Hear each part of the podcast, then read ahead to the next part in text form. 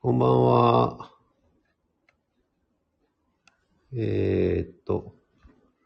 5月15日月曜日の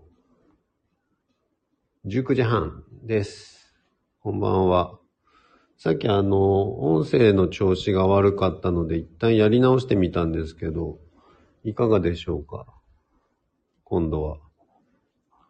月曜日担当の井出武です。プレイヤースカウンターを始めます。よかった。ありがとうございます。あの、相変わらずインドにいますんで、えー、16時です。まだまだ外は暑い時間です。キコキコです。ありがとうございます。先週もインドにいたので、あの、この月曜日の放送を、パンチャカルマ何やっとんだっていう話で、えっと、マリコさんとモトコさんに入ってもらって、おしゃべりをしたんですけど、まあ散々もうこの一週間ぐらいパンチャカルマに関する発信ばかりをしてるので、ちょっともういいかなと思っていて、今日はなんか違う話をしたいなと思ってるんですけど、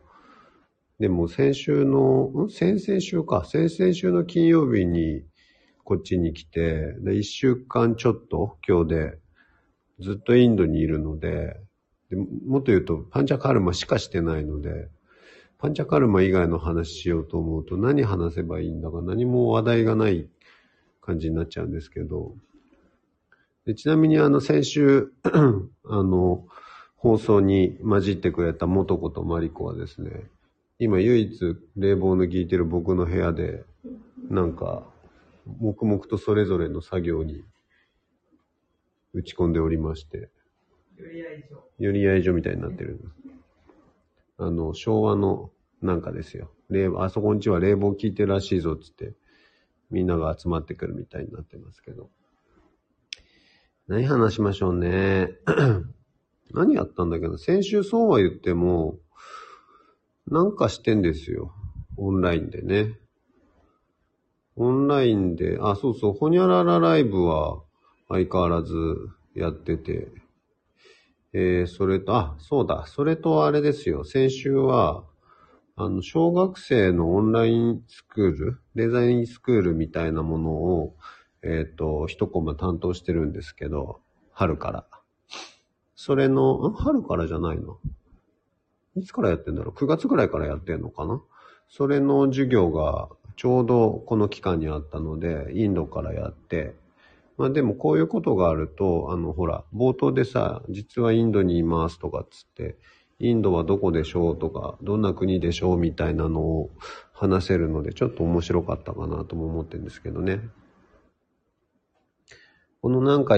小学生向けのスクールは、これで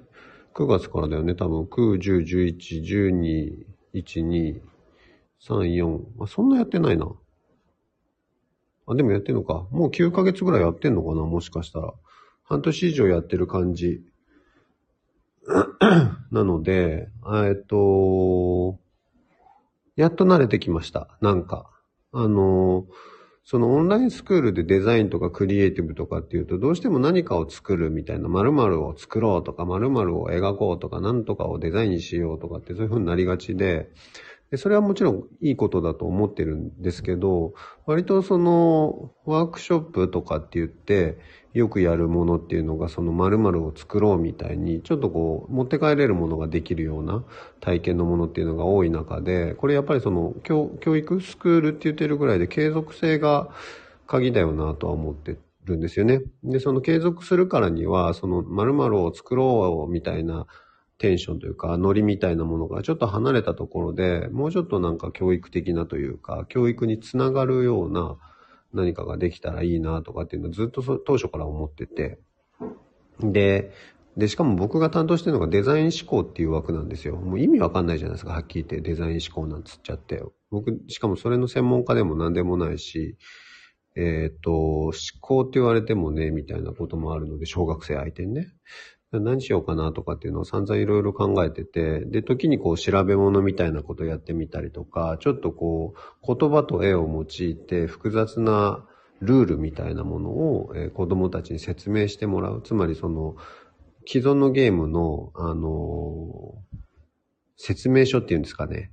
あの、ゲームの説明書ってあるじゃないですか。ああいうのを作ってもらうみたいなことやってみたりとか、まあいろいろやったんですけど、なんか反応を見てるとやっぱね、別にそんな面白くなさそうなんですよね。やってるこっちもなんか、まあそれは難しいわなとかって思いながらやってるところがずっとあって、これじゃいかんなと思ってて。で、なんか自分自身のことを考えると、やっぱりその遊びっていうものがあの根幹にあって、その遊びを通して学びとか体験みたいなものにつながっていくっていうことをずっとやってきましたから、かれこれ20年ぐらい。なので、まあなんかそこをあえてこう外していく必要もないのかなと思って、あの、前回か前々回ぐらいからかな、ちょっとこう遊びの方に振り切り始めたんですよね。で、もちろんそのテーマは一応設けてて、その向こう3回ぐらいで、今回は、あの、ほら、オンラインのスクールとかって言ってるからね、えっ、と、 Zoom を使うんですよ、当然ね。で、一応その僕が担当してるのデザイン思考っていう枠なんですけど、そこで何するかっていうと、遊びをデザインしようっていうテーマでやるんですよ。で、そうすると、あの、わかりやすいのはやっぱ遊び道具をデザインするっていうことを、まあ発想としてはやりがちで、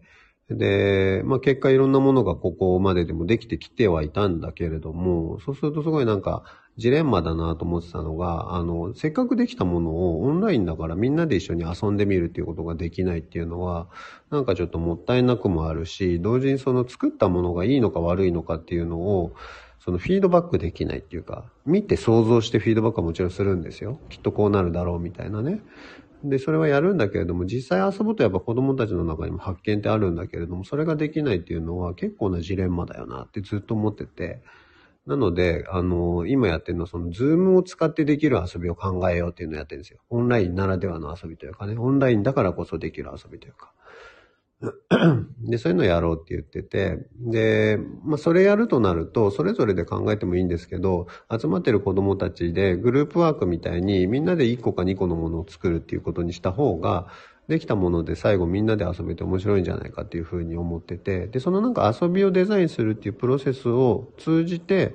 デザイン思考というのか、まあデザインの思考というのか、なんかそのクリエイティブの種みたいなものをね、あの、体験してもらえたらいいのかなと思って、ちょっと最近舵を切り直したんですけど、まあなんかそしたらやっぱり、ちょっと面白くなってきました。うん、要するにね、なんかその授業中、1時間半、90分の授業なんですけど、オンラインでずっと遊ぶんですよ。まあそれは僕が、あの、考えた遊びを子供たちに体験してもらうみたいなものが中心になったりとか、でもその中でやっぱりやると色々出てくるんですよね。出てくるのでそれをなんか抽出して、また違う遊びに変換してやってみたりとか。でもちろんその遊びには、僕の中には、えっ、と、確固たる狙いがあって、これをやることでこういうことの体験につながるだろうと、みたいな裏を持ってやるんだけれども、まあ子供たちは本当楽しくなんかやってるみたいな感じで。で、前回、なんかインドでね、やったのはどんなことやったかっていうと、えっ、と、一つはそのグループワークってそもそも、あの、大人に比べると多分、小学生って数が少ないはずなんですよね。まあなんか、お遊戯会みんなでやるとかさ、そういうのはあると思うんだけれども、みんなで一つのものを作り出すみたいなことって、大人になるとすごくそれが当たり前になるんだけれども、仕事とかまさにそうですよね。一人でやってることって少ないからね。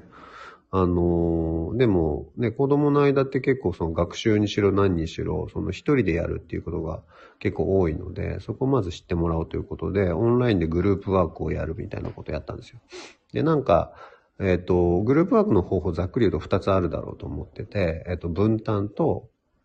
協業っていうかな、コラボレーションっていうか。で、分担わかりやすいですよね。役割分担。で、コラボレーションの方はみんなで話し合いながら、一つのものを作るみたいなことで、これだったらどうやらオンラインでもできそうだろうとかって思ってて。それで分担まずやろうって言って、お題を子供たちに与えたんですよ。そのお題がね、みんなで絵を描きましょうっていうものだったの。だけど、役割分担をして、各パートごとに、え、役割を決めて、絵を描きますとかって言ってさ。えっ、ー、と、で、与えたっていうか、えー、出したお題が、なんだっけな。えっ、と、あ、そうそう、おしゃれファイヤーロボを描こうってしたんですよ。まあないんですよ。あの、架空のロボだよ。だけどさ、大きな矛盾をはらんでて、ロボといえば男子的世界観でしょで、ファイヤーロボだからなんか強そうなんだけど、おしゃれがついてるんですよ。で、おしゃれファイヤーロボってどんなだろうねみたいなやつをちょっとあえてこう出したんだけれども、もうほら、その時点でちょっと面白いでしょ子供たちと一緒にそれやってると思うとさ。で、それを、顔はなんとかちゃんとか、えっ、と、腕は〇〇くんとか、体は誰々さんとかっていう風に分担して、それぞれで思うものを書いてもらって、で、それを写真その場で撮ったやつを、えっ、と、こちらに送ってもらって合成するっていうね。まあ、そんなことやったんですけど。で、そしたらさ、やっぱ出来上がりがさ、自分一人で描いてる時とかは明らかに違うんですよね。極めてへんてこなものができたりもする。で、すごくそこでまあ面白くてさ、ゲラゲラ笑いながら、あ、こんなんなったね、みたいなこと言うんだけれども、これでね、あの、一個さ、あの、明確にあったのが、えっ、ー、と、おしゃれファイヤーロボでしょ？で、そしたらね、あとある男の子が、えっ、ー、と、おしゃれがわかんねえっつって悩んでた。その子はね、顔担当だったんだけれども、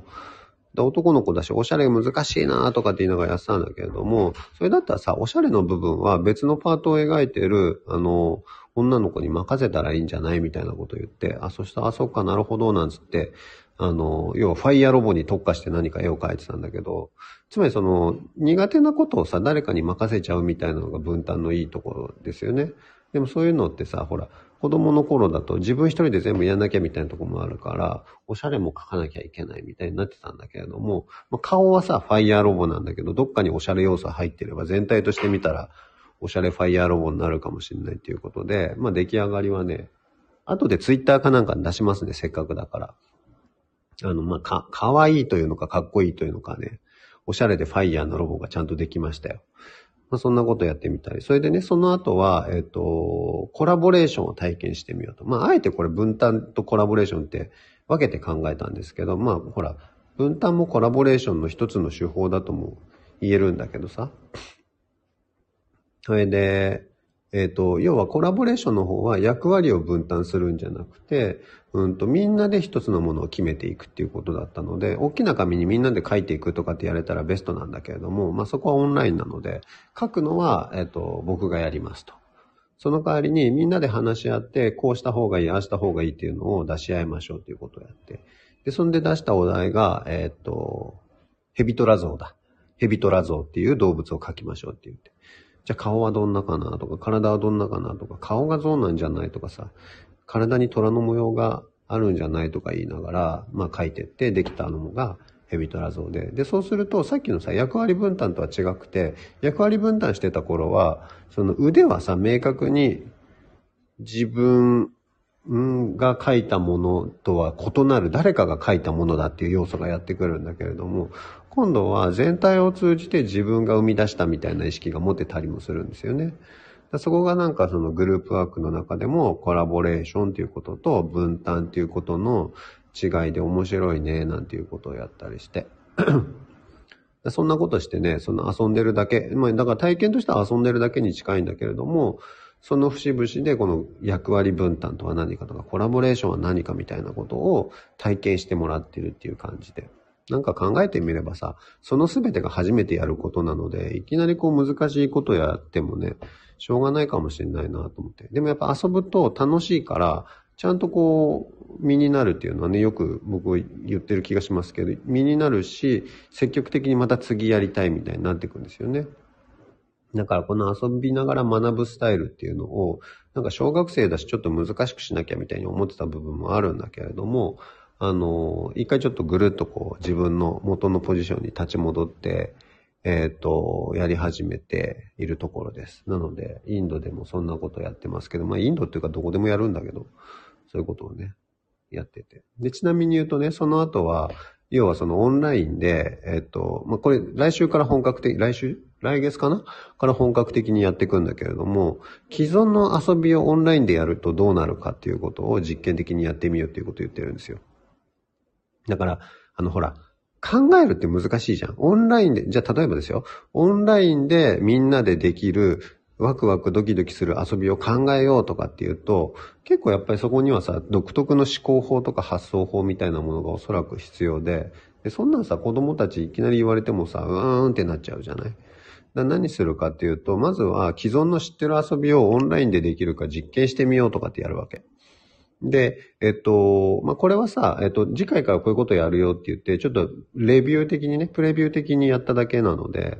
プレビューだね。プレビュー的にやっただけなので、あの、ちょこっとしかやらなかったんだけれども、うんと、今回ちょっとやったのが、えっと、オンラインかくれんぼっていうのをやったんですよ。あと、オンラインで色遊びっていうのをやったか。色探しっていうのもやったんだけど、まあ、色探しはちょっと今置いとくけど、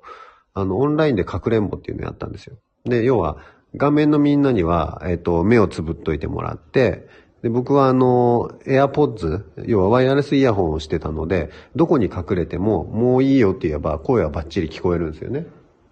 なので、画面をさ、普段だったら白背景とかにするんだけど、部屋全体が映るようにカメラの向きを変えて、で、しかもほら、自分家じゃないからさ、別に映っちゃいけないもんなんもないわけですよ、インドのお部屋がね。どうせ俺ん家じゃねえしみたいな意識でやってるから。だからそれでさ、隠れて、あの、いろいろごちゃごちゃ物があえて映るようにしてからね、隠れてもういいよなんつって見たらさ、あそこだここだとかってさ、きっとあの毛布の中だとかってみんな言うわけ。それで面白くなっちゃって、そしたら私も隠れたいとかってその画面の向こう側から言い始めてくれて、じゃあその攻守交代っていうか鬼と隠れるのを交代してやってみようとかって言ったらさ、まあ、ここでちょっとやっぱり想定外のことが起きるんですよ。何かっていうとね、あの、とある子が、とある子っていうかみんなそうだったのかな、結局。あのほら、お母様、お父様のご意向に反するぐらい複雑な場所に隠れてくださいましてですね、皆様。あの、クローゼットの中とかですね、あとはなんか押し入れの中とかですね。まあ、そんなこんなで、あの、多分映したくないであろうものがいろいろ見えてしまって、えっと、親がヒーヒー言うみたいなこうハプニングもありましたけど、まあでも、結果そういうことを通じて、あの、楽しく遊べて、で、まあそういうことをやっていくことで、あのー、発見があるというか、やっぱほら、例えばですけど、それでやると画面の映らない場所に隠れちゃう子供もいて、そうするとそもそもゲームにならないね、みたいなことは、えっと、一つ発見になるんですよね。普通の隠れんぼだったら、どこまででも探しに行けるんだけどさ。だからそれができないから、画面に映る範囲でやろうね、みたいなものは、やっぱりこう、やって初めて見えてくるところっていうか。なので、えっと、その発見を次はじゃあ活かしてゲームを考えてこうデザインしていこうみたいなことをやるんですけど、だから、まあ、結果、この遊び続けて何かをやっていくっていうスタイルでやっていくのがいいかなと思ってます。呼ばれてますね。誰か来たみたいなんですよ。よく聞こえてるみたいで そうなんですよね。いろんな人が来るんですよ、このお部屋。ということで、えー、結局、どこに行ってもずっと遊んでます。まあ遊んでるというか、遊びっていうのが、まあなんか改めて学びにつながるなっていうことをすごく実感したところでした。あと一週間ほどインドにおりますけれども、えー、帰った頃にはどうなっていることやら、皆様楽しみにしといていただけると幸いです。ということで、誰が来たのかちょっとドアを開けてみたいと思いますので、また来週お会いしましょう。ありがとうございます。ゆっくりね、ゆっくり、ゆっくりしすぎてんですけどね。はい。さよなら皆様。それではまた来週。おやすみなさい。